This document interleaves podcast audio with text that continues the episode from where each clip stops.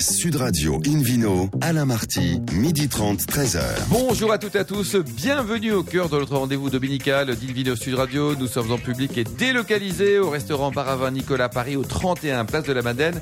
Je rappelle que vous écoutez Sud Radio à Montpellier, une ville superbe sur 104.7 et qu'on peut se retrouver sur la page Facebook Invino. Aujourd'hui un menu qui prêche comme d'habitude la consommation modérée et responsable avec euh, une bonne adresse, un super restaurant étoilé dans le 5e arrondissement, n'est-ce pas Hélène? Les concours dégustation de vin, euh, quelques-uns, les vrais, les mauvais, on va en parler, la viticulture francilienne et puis le Vino Quiz pour gagner les cadeaux en jouant sur invinoradio.fm. À mes côtés, un trio chic et choc, Hélène Pio, Pierre Guigui, David Cobol. Bonjour à tous les trois. Bonjour. Pour commencer cette émission, Invino Sud Radio accueille euh, Hélène Pio, journaliste au magazine euh, Régal, pour présenter une femme, paraît-il, formidable et qui connaît très bien une belle région, Limoux. Exactement. Donc une femme formidable qui a écrit un livre formidable. Bonjour Ah, Laurence Turetti. Bonjour. Euh, alors on va, on va tout de suite préciser que vous ne l'avez pas écrite toute seule, vous l'avez écrite euh, avec Georges Chalulot. Et, euh, et ce livre, ça s'appelle Histoire d'un vignoble, Limoux. Donc c'est effectivement déjà prometteur, mais en fait le, sous-titre est largement plus indicateur que parce que c'est au- au-delà du vignoble de Limoux dans son ensemble, c'est la blanquette de Limoux à l'épreuve du temps.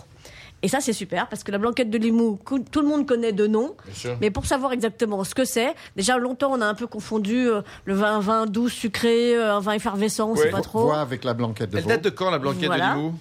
Et ben justement, c'est tout l'objet du livre de, de Laurence, qui est historienne. Donc, euh, donc heureusement qu'elle était là pour nous en raconter l'histoire. Donc, donc, ça date de quand cette affaire? Alors, la première, euh, le premier document qui euh, traite de la, qui mentionne la blanquette de Limoux, c'est euh, 1544.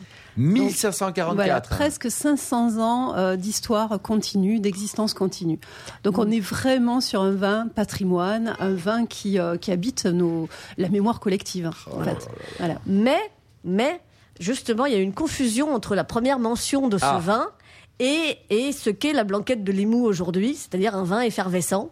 Euh, Il n'y avait et- pas de bulle à l'époque? Eh ben, écoutez, grâce à, à Laurence, on apprend euh, toute une série de scoops. C'est-à-dire que non, Limoux n'a pas l'apanage de l'ancienneté des vins effervescents. Ah, non, les Vous avez bulles. des copains là-bas à Limoux parce que le claironne haut et fort, tout ça. Non, les bulles n'ont pas 400 ou 500 ans à Limoux. Non, Dom Pérignon n'a pas appris à maîtriser l'effervescence à Limoux. Enfin, heureusement que Laurence était là parce que il, nous, oui. rac- il nous raconte n'importe quoi à Limoux. Hein. Je vais pas me faire des copains, mais il nous raconte n'importe quoi. Alors, en fait, euh, voilà, c'est une histoire euh, qui est absolument époustouflante, mais qui était masquée euh, par une légende. Euh, la fameuse légende qui raconte que les moines de l'abbaye de Saint-Hilaire, à deux pas de Limoux, ont découvert en 1531 euh, le secret de l'effervescence. Alors là, on est dans le domaine de la, de la, de la légende. Et nous, ce qui nous intéressait, c'était de, découvrir la véritable histoire, de mener une sorte d'enquête pour comprendre comment cette légende était née, à quel moment, pour quelles raisons, euh, qui sont bien sûr économiques, et découvrir la véritable histoire qui est, elle, fascinante, en fait, et qui, masquait, euh, qui était masquée par, euh, par cette légende. Alors la véritable histoire, ben, en fait, c'est, euh, démontre que depuis le XVIe siècle, Limoux est un formidable terroir pour les vins blancs. Et ça l'est encore aujourd'hui. On est capable de produire à Limoux euh, des, de, de grands vins blancs. Et c'est une exception en Languedoc, parce que le Languedoc est quand même connu pour euh, de très très beaux, euh, de très très belles appellations en rouge. Mais euh, Limoux garde son- cette exception pour le, pour le blanc. Peut-être à cause de son terroir, peut-être à cause aussi de ce cépage indigène. Euh, qui, est- qui est le oui. mosaque Mm. aussi. euh, Voilà, c'est notre, notre cépage euh, emblématique qu'on retrouve euh, bien sûr dans la blanquette. Ouais. Alors, ce- je souligne que c'est un livre d'histoire très joyeux. C'est pas toujours le cas. Ah bon, tant mieux. Il y a des livres d'histoire qui sont parfaits Est-ce pour qu'il y a les des photos, des images, un peu de dessin, tout ça ou pas? Alors, il y a, il y a notamment beaucoup Ah. d'illustrations euh, de, de- Beaucoup de- d'anecdotes en fait. Voilà, beaucoup d'anecdotes. oui, qui montrent que la, la Ah, bah blanquette voilà. n'est pas un simple vin de terroir. Euh, la blanquette de Limoux a eu euh, son heure de gloire à, à Paris. Euh, elle était tout à fait à l'aise dans le Paris romantique hein, au 19e siècle. C'est Ah oui. vraiment la star. ouais, Et alors, on, le- fait. on le retrouve justement dans les illustrations du livre, parce qu'il y a beaucoup de publicités d'époque qui sont très drôles, euh, souvent. Il y a Euh, des chansons, vous allez peut-être nous chanter cette chanson. Je ne suis pas... La- Laurence, Je vous vous sentez... euh, Il y a même des chansons, euh, c'est vrai. hein, c'est Oui, c'est c'est- quoi la chanson, Philippe Laurence, ne allez-y. Alors c'est une, euh, une chanson finalement. Mais avec qui- l'accent de l'époque, hein. Ouais. Euh, non, je vais pas la chanter, mais je vais vous, je vais vous expliquer en fait. C'était un formidable argument publicitaire. C'est euh, une chanson qui a été composée pour l'exposition euh, universelle de Paris. Ah et euh, donc la, la, grande exposition universelle qui a vu euh, l'inauguration de la Tour Eiffel. Et donc pour se démarquer, un producteur de, de blanquettes a eu l'idée de distribuer cette partition et de chanter la blanquette, hein, le fabuleux terroir, le soleil, euh, etc. Et ce vin qui donne la joie, parce que c'est un vin festif, c'est un vin que l'on retrouve toujours associé euh, eh bien, aux bonnes tables seigneuriales, euh, aux, fêtes religieuses aussi, hein, au temps de, du carnaval également. Oui, c'est un, un, vin très saisonnier dans sa consommation, souvent, hein, au fil des années. Ça, ça, a beaucoup été consommé entre, entre fin novembre et puis fin février. C'est vraiment effectivement la saison hivernale. Il est, il est, consommé toute l'année, en fait. Toute l'année. David? Ça, m'intéresse cette histoire de carnaval parce que j'ai eu le plaisir et le privilège d'assister une année au carnaval. C'est quelque chose d'exceptionnel, de, ce carnaval. Je crois que c'est le plus ancien carnaval en France, c'est vrai ça ou pas? Alors c'est en tout cas euh, l'un des plus euh, longs puisqu'il dure euh, environ deux mois et demi chaque week-end. voilà. Deux mois et demi de carnaval oui, c'est la fête mais, que le week-end. Et, ah, ils font le tour de la place centrale où il y a combien ah, Il faut plein de tours alors, parce qu'en deux mois et demi. Ah, un certain nombre, un certain nombre de bistrots sur la place. Bon, Hélène, on rappelle donc le, titre de, cet ouvrage. Oui, ça Il faut absolument acheter. D'abord, il est édité chez qui Il coûte combien? Alors, donc c'est Histoire d'un vignoble Limoux. Euh, c'est aux éditions Loubatière. Euh, il coûte 18 euros. Euh, c'est un petit format, donc on peut très bien le, glisser dans le sac le temps d'un voyage en train jusqu'à Limoux, par exemple. Donc c'est 15 x 22 cm. Et, et franchement, c'est il y aller. Il y, a longtemps que je m'étais pas autant éclaté avec un livre historique. Laurence, merci. Il, merci Hélène. juste ajouter une chose, c'est pas un livre, euh, comment dire, de vignoble et de, mm. euh, voilà, ça touche, ça, touche vraiment la grande histoire. On rencontre plein de personnages, Lamartine, Victor Hugo, etc. Jefferson. Merci beaucoup, Laurence. Euh, Invino Sud Radio retrouve un grand personnage, David Cobold, un cofondateur de l'Académie du vin de Paris, pour nous parler des, concours de dégustation. Alors, il paraît qu'il y en a des très, très sérieux, David, et d'autres absolument bidons, pourris, nazes. On en parle aussi, hein. Non, non, non, mais je ne vais pas rentrer dans ce débat. Ah mais je vais vous parler de, la méthode dont, les concours sont organisés et surtout comment euh, les participants, les membres du jury, jugent les vins. Parce que je pense que c'est peu connu en dehors des concours.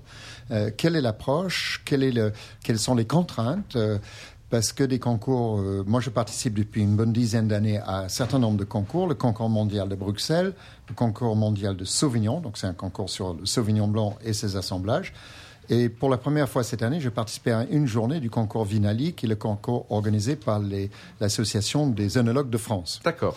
Euh, ils ont tous les trois à peu près la même approche du concours, c'est-à-dire ce sont des concours certifiés par l'OIV, l'Organisation internationale de la vigne, qui euh, fait que les concours doivent respecter un certain protocole. Alors, il va de soi que les bouteilles sont masquées, que les bouteilles sont servies à bonne température, qu'on a une verrerie correcte, qu'il y a un silence pendant les dégustations. Euh, mais aussi qu'il y a une certaine méthodologie dans la notation, et aussi qu'on accepte que les jurés professionnels. Alors ça, c'est important, David. Hein. c'est un point que, dont on peut débattre, oui, l'intérêt, mais moi je le défends. Pourquoi? Parce qu'on ne juge pas de la même manière du tout, si on est amateur ou professionnel. Et on va avoir, si on a dans le même jury, par exemple, des amateurs de professionnels, des écarts de notation complètement euh, qui, n'ont plus de sens. Mm. Alors, des écarts de notation, c'est normal, il ne faut pas les éliminer. C'est chacun est individu à sa sensibilité. Éliminer euh, les différences entre les individus, ça serait une stupidité. Le rôle d'un président de jury, par exemple, dans ces concours que j'ai cités, n'est pas de, de, de, mettre les gens dans le même moule et dire non, ça doit avoir une médaille d'or ou une médaille d'argent. Pas du tout. Ça, c'est fait par les statistiques. Par contre, quand il y a un écart trop important entre la, note la plus forte et la note la plus faible, simplement le dire et dire bon, vous, vous avez bien aimé ce vin, vous, vous l'avez détesté, pourquoi? Voilà. Euh, et là, sans, sans, faire changer les notes. Aujourd'hui, euh, ces concours se sont modernisés et je trouve que c'est une bonne chose, modernisés dans le sens technique. C'est-à-dire qu'autrefois, on avait des feuilles euh, avec des cases pré-remplies, on notait de gauche à droite avec la plus forte note à gauche, et on, on noircissait, on cochait des petites cases, et ensuite on faisait soi-même le total. Maintenant, comme je suis très mauvais en maths, je suis très content de voir que ça se fait sur de petites tablettes. Où on touche avec le pointe de ses doigts. Et le total est automatique. sauf si on a un très gros doigt et là on, met un stylo parti spécifique. Et ça fait le total automatiquement. Donc on se trompe moins. Et le président du jury n'a pas la tâche ardue de, de coller toutes les feuilles, de les collectionner. Donc tout se va toutes ces notes des tablettes individuelles vont au président du jury, qui ensuite voit la note moyenne totale et les notes de chaque individu donc peut discuter euh, avec les individus. Et ensuite, ça va à la centrale. Alors, les médailles. euh, dans un concours réglementé comme celle que j'ai citée, euh, on n'a pas le droit d'accorder, les concours n'ont pas le droit d'accorder plus de 30% de, de, médailles sur l'ensemble. C'est un quota maximum. Hein. Ça, veut dire, ça ne veut pas dire que c'est comme l'essence dans l'armée autrefois où il fallait le consommer pour ben avoir le même temps. non, si on est à 20%, on est à 20%.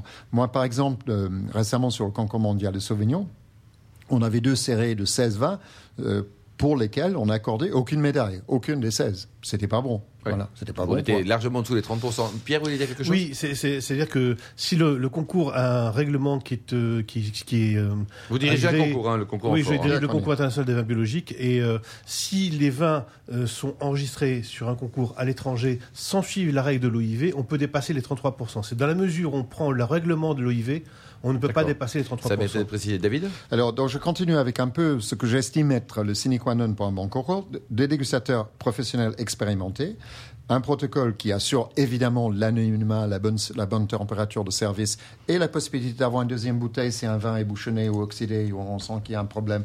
On peut demander et on a une deuxième bouteille. La cohérence des séries de vins, ça c'est important parce que si on a des vins de typologie très différents dans la même série, c'est très difficile de, recadrer la plupart des dégustateurs.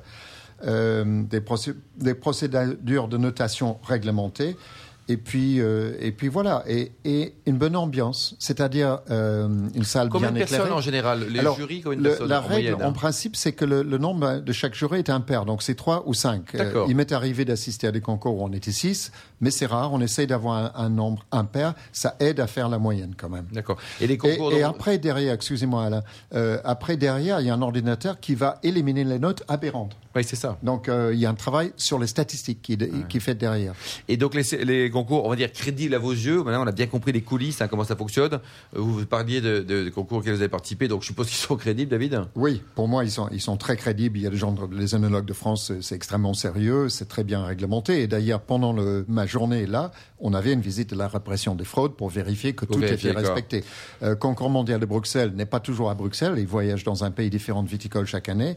Euh, pareil pour le concours mondial de Sauvignon. Après, il y a des concours en Grande-Bretagne qui sont aussi très sérieux, Decanter et International euh, Wine and Spirits. Merci beaucoup, David Cabol. Merci à tous. Dans un instant, le Vino Quiz pour gagner des très beaux cadeaux en jouant sur invinoradio.fm. Puis ensuite, nous parlerons enfin d'un grand sujet, la viticulture en Ile-de-France. Sud Radio Invino, Alain Marty, midi 30, 13h. Retour au restaurant Paravin Nicolas à Paris. Nous sommes toujours au 31 Place de la Madeleine pour cette émission bah, dominicale, hein, en public et délocalisée avec euh, Hélène Pio et le Vino Quiz, Hélène.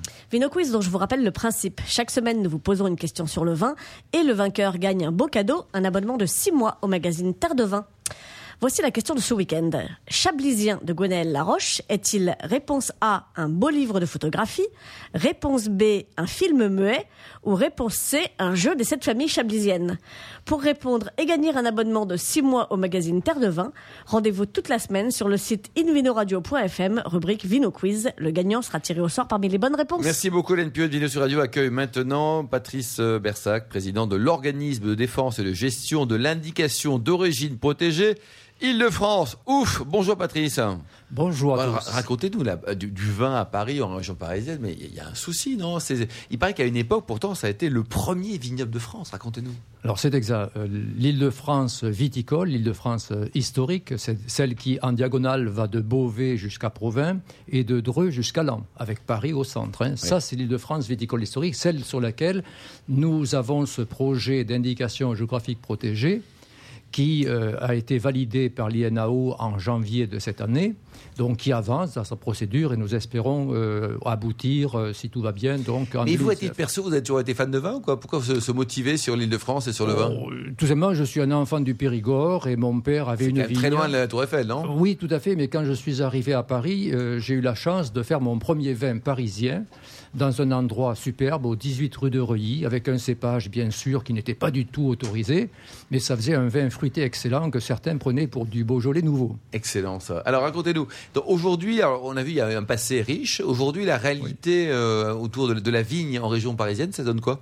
Alors, cette réalité aujourd'hui, c'est une trentaine d'hectares qui sont essentiellement émiettés euh, pour euh, les viticulteurs qui ont de toutes petites vignes de quelques pieds à quelques milliers de pieds, donc c'est petit Pourquoi Parce que le, le plus grand domaine, c'est quoi en Ile-de-France Mais le plus grand domaine, c'est Suresnes, bien sûr, actuellement avec un hectare. Et d'ailleurs, nous On aurons tout à l'heure. Ah oui, il faut saluer Jean-Louis Testu qui a fait un travail formidable avec son vigneron à l'heure actuelle. Ils font un très très bon vin. D'ailleurs, on pourra le déguster tout à l'heure si vous le souhaitez.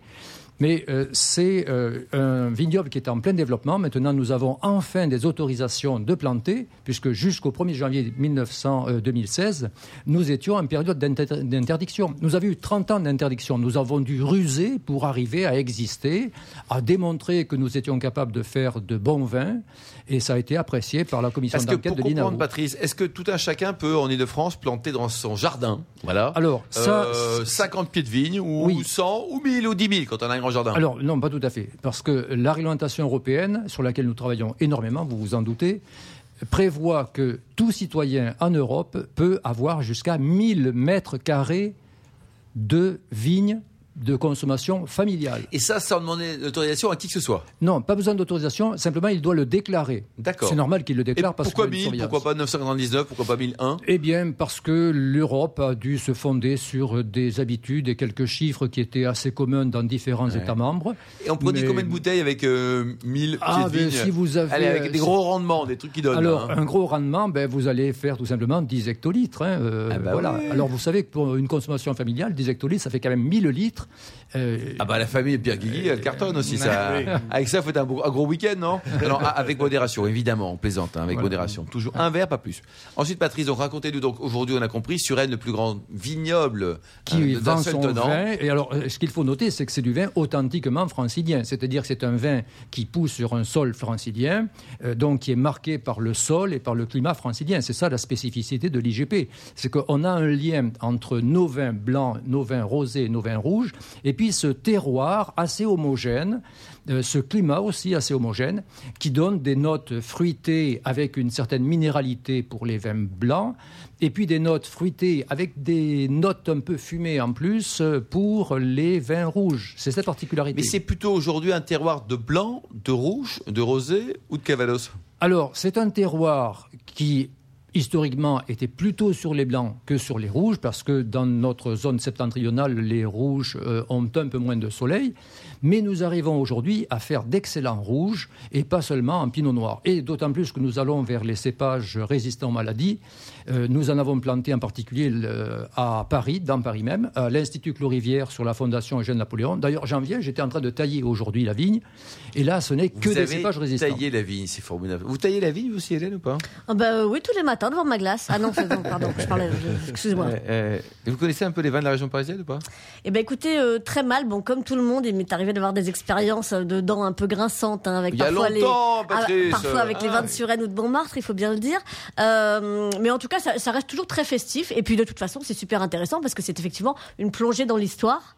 de, de, voilà. Exactement. Je vois David, copine du chef, et vous, Pierre Guigui, oui, alors? oui, bien sûr. Il y, a, il y a aussi le Albert Demain qui fait cette petite cuvée très sympathique. Il y a plein de vignes qui existent à, en Ile-de-France. Et grâce à, Patrice, on a pu monter le renouveau des vins bretons. On a créé le renouveau des vins bretons il y a 12 ans. Extraordinaire. Et Patrice est venu nous aider justement pour. Donc il y a du vin en, Bretagne. Oui, tout à fait. Il est comment? Il est excellent. Ah, bah, ah évidemment. je me demande s'il n'est pas meilleur que tous les produits de, cette, France. Hein. Oui, cette année, ah, cette année, nous étions euh, au 12e, 12e euh, Assemblée Générale donc, des vins bretons. Et euh, ils nous ont appelés pour que nous témoignions de notre expérience pour créer cette indication ah, de protégée. Alors, pour revenir sur l'histoire de la plantation, donc quelqu'un a un grand jardin, il peut planter 1000 pieds. pieds il suffit qu'il le déclare à la droite. S'il veut en, planter 1100, qu'est-ce qu'il faut? Il faut qu'il ait. alors, c'est pas 1000 pieds, c'est 1000 mètres carrés. 1000 mètres carrés, d'accord. Voilà. Donc, s'il veut 2000 mètres carrés, il faut qu'il déclare ça à quelqu'un, qui pose la question, qu'il ait le droit Alors, s'il va au-delà du 1000 mètres carrés, eh bien, normalement, il doit entrer dans le club des professionnels, c'est-à-dire qu'à ce moment-là, il devient un viticulteur avec tout ce que cela suppose de réglementation, c'est-à-dire 2000 pages de réglementation euh, à euh, mettre en œuvre pour faire son vin et le commercialiser. Ah Parce que quand on est en consommation familiale, on ne commercialise pas. D'accord, donc ça reste euh, entre amis, on va dire. Quoi. Disons cela. Et quand on a une famille avec 10 enfants, on peut donner 1000 mètres carrés à chacun pour faire 10 mètres carrés x 10 Eh oui, puisque si ce sont 10 citoyens majeurs, eh bien à ce moment-là, voilà. Oh là là, ça sent les actes de filouterie. Là, Alors qu'est-ce qu'on peut souhaiter l'avenir du vin en, en Ile-de-France pour terminer, Patrice? Eh L'avenir, c'est que d'une part, nous puissions mettre en valeur euh, ce vin, ce patrimoine, cette histoire, avec de l'œnotourisme et avec donc des activités. De l'œnotourisme en Ile-de-France Ah oui, tout à fait. Mais on a déjà fait du vititourisme dans la mesure où on ne pouvait pas vendre le vin. Et on a, moi, j'ai personnellement, j'ai euh, eu des Japonais, des Chinois que j'ai amenés sur des vignes comme à Taverny, euh, au parc du Saucé à Villepinte, à Rony-sous-Bois. Euh, qui ont apprécié à la fois le paysage, parce que c'était assez euh, étonnant pour eux, et puis euh, qui ont apprécié le vin. Donc, 100% bonheur et les Japonais vont se ruer sur le vin de Paris. ça va être très très bien. Merci en tout cas, Patrice. On va vous inviter régulièrement pour nous parler un peu de l'évolution hein, de, ce, de, ce, vignoble en devenir, notamment grâce au réchauffement climatique cher au cœur de Pierre Guégui. Hélène Pio, une bonne adresse dans le cinquième avec une fille formidable qui a un chef et une étoile Michelin, c'est quoi? Eh ben, c'est Bayetta alors je vais vous faire des petits bisous. oh, mais mignon, oui, ça. parce que Bayetta, ça veut dire petit bisou en patois niçois. Oh bah bien sûr, c'est mignon ça aussi. Julia Sedef Dian, qui est la chef de Bayetta, euh, a effectivement été euh, la plus jeune chef étoilée de France. Euh, à quel âge? 12 ans? Euh, Non, à 21 ans. Ce ah, c'est pas loin, 12 ans. Voilà, c'est ça, ce qui, est, ce qui est quand même pas mal. Et elle a ouvert l'an dernier rue de Pontoise, enfin l'an dernier il y a quelques mois, rue de Pontoise, fin 2018. Euh, donc Bayetta, 5 rue de Pontoise. C'est ouvert du mardi au samedi, on va tout de suite le dire, comme ça c'est fait. N'y allez pas le dimanche et le lundi euh, Ou alors allez-y, mais c'est fermé. C'est ça. Euh, et c'est, je pense, l'un des meilleurs rapports qualité-prix que j'ai vu, je veux dire, ces trois dernières années en France. Et on est à Paris en plus. Hein. C'est ça. On est, on est à Paris, on est dans le 5e arrondissement et c'est juste stupéfiant. Donc, euh, quelques mots sur Julia. Elle a donc été meilleure apprentie de France en 2016. Elle était déjà chef de cuisine à 20 ans, étoilée donc à 21 ans aux tables de la Fontaine dans le 7e arrondissement. Mmh. Mais elle n'était pas chez elle. Qu'est-ce qu'il a, Pierre Guigui Oui, c'est vrai, c'est vrai. Et, je j'avais pas fait le lien, mais c'est vrai que c'était extraordinaire à la table à la fontaine. Déjà. délicieux, délicieux. Vrai. Mmh. Et, donc, euh, je, je, je, vous conjure vraiment d'aller euh, goûter sa cuisine euh, chez Bayetta rue de Pontoise. donc, elle l'a ouvert là il y a quelques mois. Elle avait 23 ans. c'est facile à trouver. C'est juste derrière la Tour d'Argent. Vous voyez, c'est très central. bon, si vous, pour les gens qui situeraient moins, c'est juste derrière l'Institut du monde arabe, si vraiment vous insistez. Oui, oui. La, scène n'est pas très loin d'ailleurs. Hein. Absolument. alors, Bayetta, bah, à qui elle les fait ces petits bisous, Julia? Elle les fait à ses deux acolytes, Sébastien Jean-Joseph, son seconde cuisine, et Grégory Anelka, son directeur de salle. C'est très important de les citer parce que non seulement ils sont associés à Julia, c'est même grâce à eux euh, que le restaurant a pu être financé, euh, mais ils sont aussi talentueux qu'elle. Bon, et en plus ils sont beaux et je préfère. Mais bon, après chacun ses goûts. Euh, Pierre David, attention là. Hein. elle les a connus tous les deux aux Fables de la Fontaine. Euh, et ils choisissent tout à trois. C'est vraiment, euh, ce sont trois amis, mais c'est vraiment une famille aussi. Euh, c'est vraiment leur force. Alors euh, en salle, Grégory met tout le monde à l'aise. Euh, Sébastien quitte parfois les cuisines pour apporter lui-même les assiettes.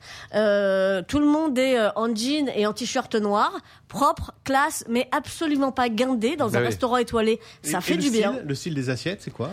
Carré, carré. C'est très méditerranéen. ça, c'est les origines niçoises de, de Julia, euh, avec une petite touche aussi euh, de Caraïbes parce que les deux garçons sont antillais. Mmh. Euh, une carte courte, 5 entrées, 5 plats, 5 desserts, ah, comme ça on va à l'essentiel. Bah on, démarre tout de suite dès qu'on arrive. Il y a une petite pisse saladière qui est posée au centre de la table, qui sert de, pain de partage. On pioche dedans. Mmh. Il y a un petit bouillon délicieux qui est différent au fil des saisons. Comme ça, voilà, on, on, se régale. Il y a euh, tout un tas de choses. Moi, je me suis régalée avec ce qu'elle a appelé la bouilla bayetta. Alors, c'est un peu compliqué à prononcer, mais c'est évidemment euh, une, une bouillabaisse revisitée. Euh, moi, je l'ai dégustée avec un accord complètement dingue, avec un fleuri vieille vigne du domaine Joubert 2017. Ah J'aurais jamais pris ce vin-là sur une bouillabaisse. C'est un conseil des garçons. Je l'ai suivi en me disant, franchement, ça marchera jamais un fleuri vieille vigne, une bah bouillabaisse. Et ça marchait génialement bien. Et les prix, Hélène, là, pour terminer, Mais les prix, c'est super accessible. Euh, en semaine, le midi, vous avez un menu à 29 euros, entrée plat, ah, dans un restaurant étoilé. pas cher. Euh, le soir, euh, enfin midi et soir, vous avez un menu à 45 euros, entrée, poisson, viande, dessert. Et sinon, le menu dégustation en 7 services à 85 euros. En ce moment, en plus, puisqu'on est quand même sur une vino, il y a 12 bouteilles d'exception pour fêter le premier anniversaire. Oui, je vous, je, je vous disais que ça avait presque un non, ça y est, ils les ont. Pour fêter le premier anniversaire du jusqu'au 12 avril. Bon, il faut y aller. 12 bouteilles d'exception à moins 30%. Ah oui, l'adresse 5 rue de Pontoise, dans le 5e à Paris. Merci beaucoup. Merci Hélène Pio, David Cobol, Patrice Bersac. Fin de ce numéro d'Invino Sud Radio. Pour en savoir plus, rendez-vous sur le site hein, sudradio.fr, invinoradio.fr, notre page Facebook. Invino, on se retrouve bah, samedi prochain. Hein. il faudra attendre quelques jours à 12h30 précise hein, pour une nouvelle émission. Toujours en public et délocalisé au restaurant Paravin Nicolas. Serons au 31 Place de la Madeleine à Paris. D'ici là, excellent déjeuner. Restez à l'écoute de Sud Radio. Et surtout, n'oubliez jamais, respectez la plus grande des modérations.